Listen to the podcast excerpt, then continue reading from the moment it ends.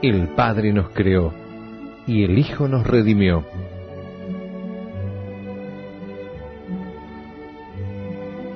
Conocer y amar a Dios exige el esfuerzo de la inteligencia y la rectitud del corazón. Teología para Todos, un curso de religión multimedia. En el nombre del Padre, y del Hijo, y del Espíritu Santo. Amén. Bienvenidos, queridos amigos, a nuestro cuarto programa de Teología para Todos.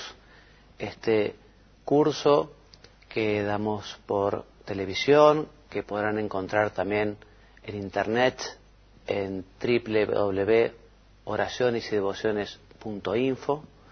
Este programa que quiere ayudarte a profundizar en los conocimientos fundamentales de la revelación de la fe cristiana, aprovechando el extraordinario texto del padre Loring, el libro Para Salvarte, una verdadera enciclopedia católica. Hemos aprovechado para organizar este curso y como les decía, eh, lo pueden encontrar por internet desde el año 2004, ya está en su cuarta edición. Muy bienvenidos todos, bienvenida Mónica, muchas gracias por tu presencia, muchas gracias por tu ayuda. Muy bien, y quienes nos acompañaron la semana pasada recordarán que estamos hablando sobre la fe, ese don de Dios, esta gracia de Dios que nos ayuda a creer lo que Él ha revelado, lo que Él nos ha enseñado decíamos cómo efectivamente para conseguir este don de la fe tenemos que pedirlo, porque es una gracia sobrenatural. Nosotros no la podemos alcanzar solo con nuestra voluntad, solo con nuestro querer. Es un don de Dios. Por eso, para alcanzar la fe, hace falta orar, hace falta rezar. Y ustedes me dirán, pero y un agnóstico que no sabe si Dios existe, un ateo que no cree en Dios, eh, también está llamado a rezar? Yo diría que sí. Y les daría el siguiente ejemplo. Si una persona se encuentra perdida una noche en el bosque, eh, corriendo riesgo su propia vida porque es peligroso, y naturalmente lo que hace es gritar eh, lo más desaforadamente posible, auxilio, hay alguien por ahí, alguien me puede ayudar, estoy perdido. Bueno, de la misma manera debería obrar quien no sabe si Dios existe o cree que Dios no existe. Tiene que ser razonable y buscar y preguntar. Por eso nos dice Pascal, ¿eh? No hay más que dos clases de personas a las que se puede llamar razonables.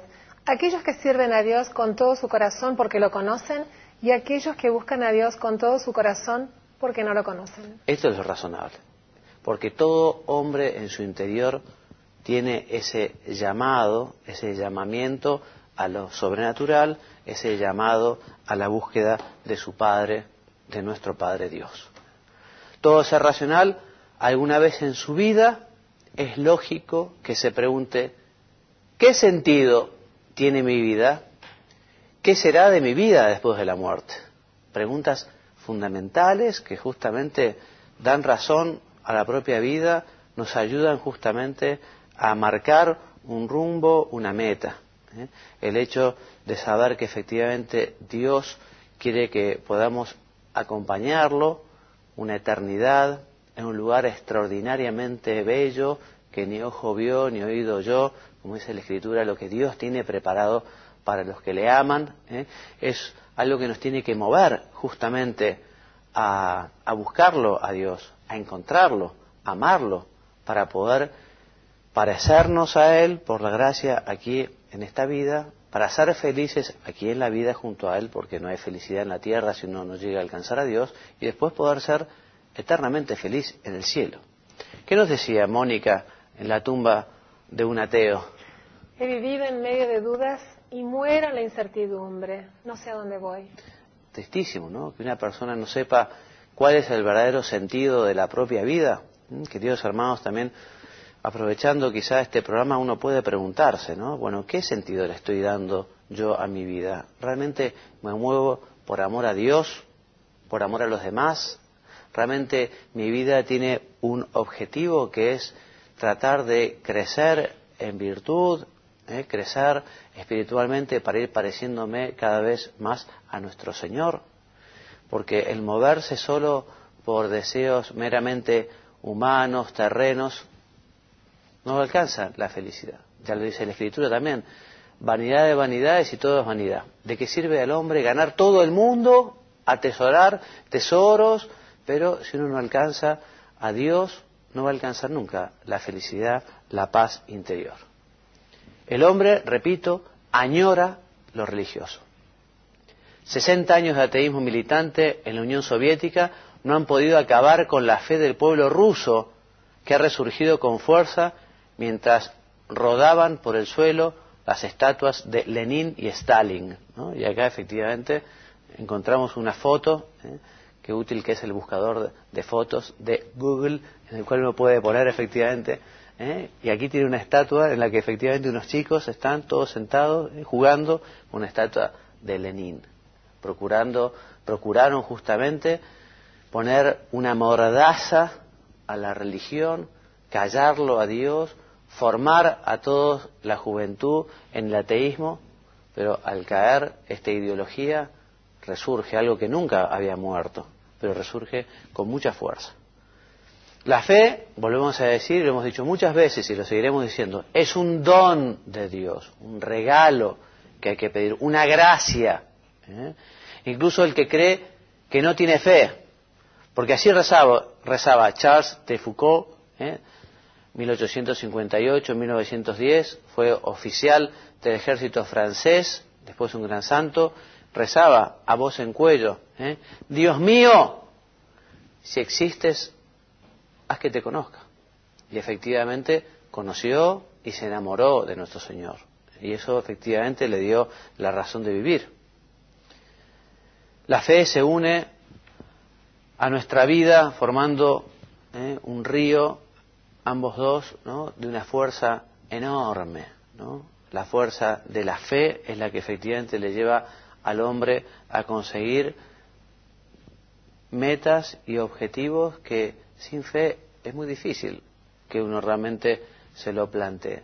Porque el verdadero amor, el amor a Dios y el amor a los demás por amor a Dios es lo que realmente mueve. ¿eh? Dios no se impone nunca. ¿eh? Dios respeta la libertad del hombre. Un misterio, el de la libertad, un misterio realmente impresionante, ¿no? Como Dios ha respetado la libertad y sigue respetando la libertad de los hombres. ¿eh? Creo que si nosotros fuéramos Dios, quizá hace rato que se hubiera, desaparecido la Tierra, ¿eh? el planeta, o por lo menos muchos de sus habitantes. Dios, qué misericordia. Dios, qué amor. Dios, qué respeto al hombre ¿eh? que con esa libertad puede llegar a darle la espalda, a vivir completamente ajeno a sus enseñanzas, a su querer. ¿eh? Dios ofrece, ofrece su amor, Dios nos ofrece conocerlo, amarlo, pero no nos obliga. Dios se une, Dios se me ofrece en una declaración de amor. ¿eh? Por eso, hermanos, lo que podemos hacer realmente si queremos ser felices en esta vida es buscar, acoger esa invitación. ¿eh? Dios nos tiene como la mano allí y nosotros tenemos que hacer un poquito de esfuerzo para llegar a Él. La fe no debe ser solo intelectiva. La fe no es solo conocimiento. ¿eh? Alguno puede pensar, bueno, pero yo la fe la estudio como o los conocimientos de fe lo estudio como si estudiara trigonometría. Y no. ¿Eh? Porque quizá en un abogado o en un ingeniero incluso los logaritmos no han hecho mucha mella en su vida, los logaritmos ¿eh? o los teoremas, pero en cambio los conocimientos de fe, eso sí que efectivamente nos lleva a una conducta, nos lleva a una forma de vivir. Y se nos invita a que la fe sea alegre, optimista, ardiente, que brote de las entrañas del espíritu y vivifique todo nuestro ser y nuestro obrar. ¿eh? Fe que se ilumine con la cabeza y se caliente con el corazón. ¿eh? Ojalá todos al vernos puedan decir, bueno, este ama a Jesucristo. Ojalá al vernos todos digan, se nota que es un hombre de fe, se nota en cómo trabaja, se nota en cómo respeta y trata con caridad a todos. ¿eh? Hay que pedirlo. El Papa recientemente, el Papa Benedicto XVI, nos decía en su carta sobre la cuaresma, ¿no? que efectivamente la Eucaristía, la fe en la Eucaristía, debe, debería manifestarse en nuestro decir y en nuestro obrar. ¿eh? Ojalá efectivamente la fe en nuestro Señor se manifieste realmente en nuestra conducta, en nuestra vida. ¿eh? Bueno, y pasamos entonces al número cuatro del libro del Padre Jorge, que nos dice que Dios ha hecho el cosmos de la nada. ¿eh? Crear, en el sentido teológico, es crear de la nada, crear ex nihilo. ¿eh? Crear es dar la existencia de la nada. Los hombres, en cambio, no podemos hacer las cosas de la nada. ¿eh? Nosotros necesitamos una materia prima, una materia preexistente. Nosotros podemos transformar, pero nosotros no podemos crear de la nada, solo lo puede hacer Dios. Ahora, también es verdad que Dios hizo algunos seres sirviéndose de otros ya existentes. ¿eh? O sea que Dios no hizo la, no realizó la creación de una, por así decirlo, acabada, sino que Dios se sirvió de seres que generan otros seres, por ejemplo, nuestra propia existencia, la de cada uno. ¿eh? Dios, digamos, me creó gracias a mi padre, a mi abuelo, a mi bisabuelo y allí, en fin, hasta el último de mis ascendientes, en fin, hasta Adán y Eva, ¿no? Y así también vemos como en la creación hay una evolución, hay una evolución. ¿Eh? Y la Iglesia siempre ha visto como algo muy lógico la evolución, que es algo muy natural.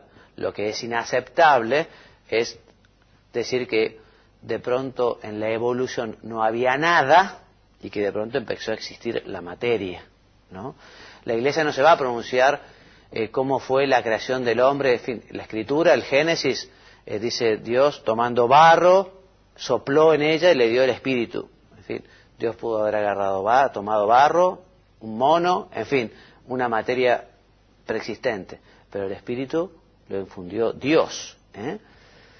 Muy bien, entonces antes de la creación todo era una pura posibilidad. Antes de la creación solo existía Dios. ¿eh? Además del mundo visible, existe un mundo invisible. Porque Dios no solo creó el planeta Tierra, en fin, vida en otros planetas todavía no sabemos si hay o no. desde hace mucho tiempo se está buscando vida en otros sitios, todavía no hemos conseguido saber si hay o no. Lo que sí sabemos es que Dios ha creado también un mundo invisible, porque no es el hombre la única criatura racional, ¿eh? también están los ángeles, los ángeles. Ángeles que fueron fieles a Dios, ellos tuvieron una prueba también, ellos tuvieron que optar, ¿no? Y algunos fueron fieles y, y fueron esos mensajeros, los ayudantes de Dios para algunas misiones que les dio aquí en la tierra. En cambio, hubo algunos ángeles que le dijeron que no a Dios, que rechazaron a, Dios, ¿no? que es encabezado por Luzbel, ¿eh? por Satán, en fin. Entonces, eh, nosotros sabemos que también por fe, porque la Iglesia lo ha definido eh, dogmáticamente, que existe un más allá, eh, que, existe, que existe perdón, un mundo invisible, que existen los ángeles, que existen los demonios. También la Escritura nos habla muchísimas veces de la existencia de los ángeles y de la Escritura, el mismo Jesús los nombra. Les decía que tuvieron una prueba, y que el catecismo enseña que son criaturas personales e inmortales y superan en perfección a todas las criaturas visibles. ¿eh? Y hay que recordarlo esto, ¿eh? porque efectivamente, además de los ángeles de la guarda que Dios además de los ángeles que Dios ha creado y que les ha dado una determinada misión, ha querido que cada uno tenga un ángel personal, llamado ángel custodio o ángel de la guarda, ¿eh? que justamente Dios lo puso para que nos acompañe y nos ayude en el camino de la vida y que efectivamente nos lleve al cielo. Ustedes que nos están viendo desde sus casas, ¿eh? no dejen de aprovechar este don, este regalo enorme el que es el ángel de la guarda. ¿eh? No dejen de aprovecharlo en el sentido de hablar con él, pedirle ayuda, agradecerle. Los padres no dejen de enseñar a sus chicos, ¿eh? a sus hijos, para que efectivamente desde pequeños ¿eh? sepan tener esta bendita devoción al ángel custodio, al ángel de la guarda. Sería muy triste que él no nos estuviese ayudando más todavía porque nuestra indiferencia lleva a que uno no le pida nada. Al contrario, que es alguien muy cercano, muy querido. Sepamos que, estamos está siempre a nuestro lado. Yo conocí a un gran santo que incluso a veces cuando tenía que pasar el portal de una puerta, alguna vez a modo didáctico de enseñanza, ¿no? Como que se detenía un poco y decía que primero pasara el ángel de la guarda, ¿no? O sea, para que quedara así de un modo patente que efectivamente el ángel nos acompañe, está cerca nuestro. Bueno, la existencia de Satanás también es dogma de fe. ¿eh? Aunque nos duela reconocer, debemos admitir que Satanás existe y es una persona. Y no se trata del cuento del viejo de la bolsa, ¿eh? que si uno se porta mal, entonces viene el viejo de la bolsa. No, es una gran verdad que además hay que recordar, porque efectivamente él quiere que los hombres se pierdan, quieren que los hombres no alcancen esa felicidad que Dios les ha preparado en el cielo. ¿eh? Y además les digo, eh, no tiene sentido el tema de querer convertir a las personas o que la gente cambie solo por miedo, por susto. ¿eh? Uno por miedo puede ser que funcione un, tiempo en la vida, ¿no? Pero o uno vive las cosas por amor, o si no tarde o temprano, y no les digo nada por coacción. ¿eh? Si a uno le imponen, incluso la religión, ¿eh? tarde o temprano va a tener un efecto negativo tremendo, tremendo. O sea que no se trata de asustar a nadie, pero sí se trata de decir lo que es cierto para que la gente lo sepa. ¿eh? Muy bien. Si dijésemos que no existe el demonio, estaríamos diciendo también que Jesús mintió, porque nuestro Señor nos habla reiteradamente del demonio. Y el Nuevo Testamento nos habla más de 100 veces de su existencia. ¿eh? En ese sentido, ¿me leerías, Mónica, lo que nos dijo Pablo VI? ¿Cómo no? Quien rehúsa reconocer la existencia de Satanás se sale del marco de la enseñanza bíblica y eclesiástica. Efectivamente, o sea, está clarísimo en las escrituras y en las enseñanzas de la Iglesia la existencia de Satanás. ¿eh? Y este texto, que es un poco largo, que ahora vamos a, leer, eh, es muy rico en el contenido. ¿eh? Por eso no quería dejar de, escucharlo, no quería dejar de, que se, de leerlo, porque está muy clarito. Se trata de un texto del cardenal Jorge Arturo Medina Esteves, que fue prefecto de la Congregación para el Culto Divino, ¿eh? y en una rueda de prensa, el 26 de enero del año 1999, nos estoy hablando de una eternidad, ¿qué nos decía Mónica? Sabemos que hay católicos que ponen en duda la existencia del diablo, pero esta realidad pertenece a la fe y a la doctrina de la Iglesia Católica. Quien diga que el diablo no existe no está ya en la fe. La doctrina católica nos enseña que los demonios son ángeles caídos a causa de su pecado, seres espirituales de gran inteligencia y poder. La potencia de Satanás, sin embargo, no es infinita. No es más que una criatura potente por el hecho de ser espíritu puro, pero siempre una criatura no puede impedir la edificación del reino de Dios. El influjo nefasto del demonio de sus secuaces se ejerce habitualmente a través del engaño, la mentira y la confusión. Si Jesús es la verdad, el diablo es mentiroso por excelencia. Desde siempre, desde el principio, la mentira ha sido su estrategia preferida engaña a los hombres haciéndoles creer que la felicidad se encuentra en el dinero, en el poder, en la concupiscencia carnal. Engaña a los hombres persuadiéndoles de que no tienen necesidad de Dios y de que son autosuficientes sin necesidad de la gracia y de la salvación. Incluso engaña a los hombres disminuyendo, es más, haciendo desaparecer el sentido del pecado, sustituyendo la ley de Dios como criterio de moralidad por las costumbres y las convenciones de la mayoría. Persuade a los niños de que la mentira es un modo apto para resolver los diversos problemas y así poco a poco se crea entre los hombres una atmósfera de desconfianza y de sospecha. Tras las mentiras y engaños que llevan la imagen del gran mentiroso, se desarrollan las incertezas, las dudas, un mundo en el que no hay ya seguridad ni verdad y donde, en cambio, reina el, relativismo y la convicción de que la libertad consiste en el hacer lo que se quiere. Así no se entiende ya que la verdadera libertad es la identificación con la voluntad de Dios, fuente del bien y de la única felicidad posible. El texto era largo, pero realmente es precioso y es clarísimo, es clarísimo. El demonio existe, eh, nosotros no tenemos por qué tener miedo en el sentido de que si estamos en gracia de Dios, si nos comportamos como buenos hijos de Dios, Él nunca nos hará daño. Decía San Juan María Vianney que el demonio es como un perro rabioso, tremendo, malísimo, pero que está atado. O sea que si uno no se acerca, si uno no se dirige a él, no tiene por qué preocuparse. ¿eh? Además también es de fe que si Dios alguna vez permite una tentación, eh, también nos va a dar la gracia suficiente para poder superarla. ¿eh? Si no, Dios sería injusto. O sea que el demonio jamás podrá quebrar nuestra voluntad, el demonio jamás podrá, digamos, una fuerza superior a la que podemos resistir, tentarnos o hacernos mal. ¿eh? Por eso estemos muy tranquilos.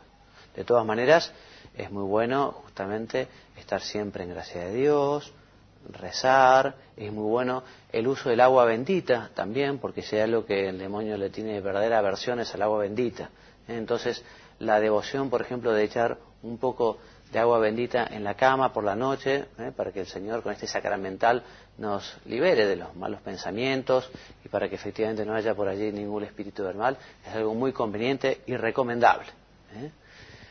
Bueno, cambiando un poquito de tema, ¿eh? pero está todo concatenado, volvemos a decir que la Biblia no es un libro científico. O sea, nosotros no, no vamos a la Biblia a buscar soluciones científicas. La Biblia es un libro religioso, que efectivamente también da algunos datos o que la ciencia también eh, viene a corroborar después algunas verdades dichas por, la, por la, la Biblia, es verdad. Pero la Biblia es un libro religioso, en el cual efectivamente además Dios, que es el autor de la Biblia, se manifiesta a través de su agiógrafo de una manera eh, muy elemental a veces. Pensemos a quién está dirigida, ¿no? Entonces Dios habla como un padre muchas veces, con unos ejemplos muy fáciles. ¿eh? Les decía que no es un libro científico, pero a su vez también podemos decir que ningún hallazgo arqueológico ha desmentido una referencia bíblica. ¿eh? O sea que no puede haber contradicción entre ciencia y fe, no puede haber contradicción entre la ciencia y la Biblia. ¿eh? ¿Qué nos decía Mónica San Agustín de la Biblia, por favor. San Agustín afirmó, Dios en la Biblia no nos ha querido enseñar cómo es el cielo, sino cómo se va al cielo. Exactamente, el Señor Dios en la Biblia nos quiere dar una orientación para alcanzar la bienaventuranza eterna. ¿eh? La Biblia sí nos enseñará que Dios es causa primera, que Dios es creador.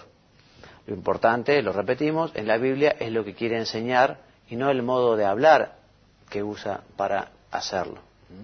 De hecho, la Biblia utiliza un lenguaje sencillo, ¿eh? popular, y por eso habla de que los murciélagos son aves, ¿no? o nos habla de que el sol gira alrededor de la tierra. ¿eh? Lo importante es hacerse entender y para ello recuerda un orden lógico. ¿no?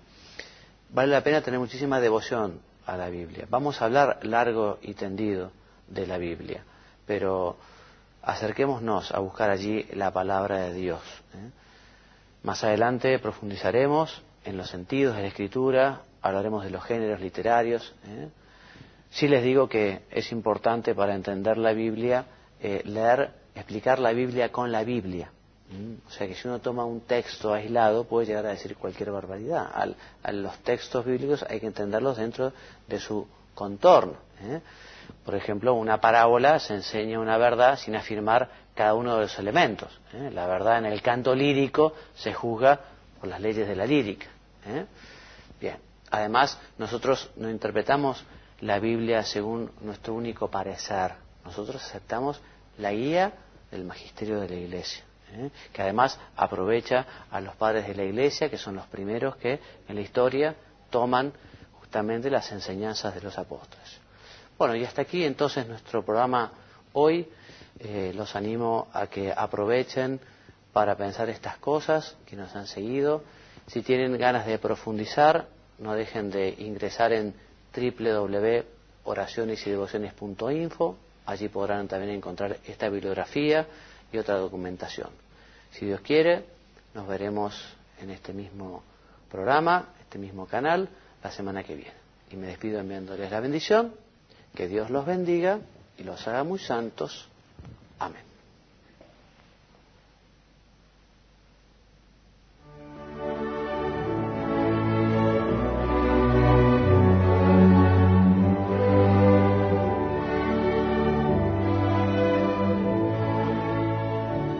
El Padre nos creó y el Hijo nos redimió.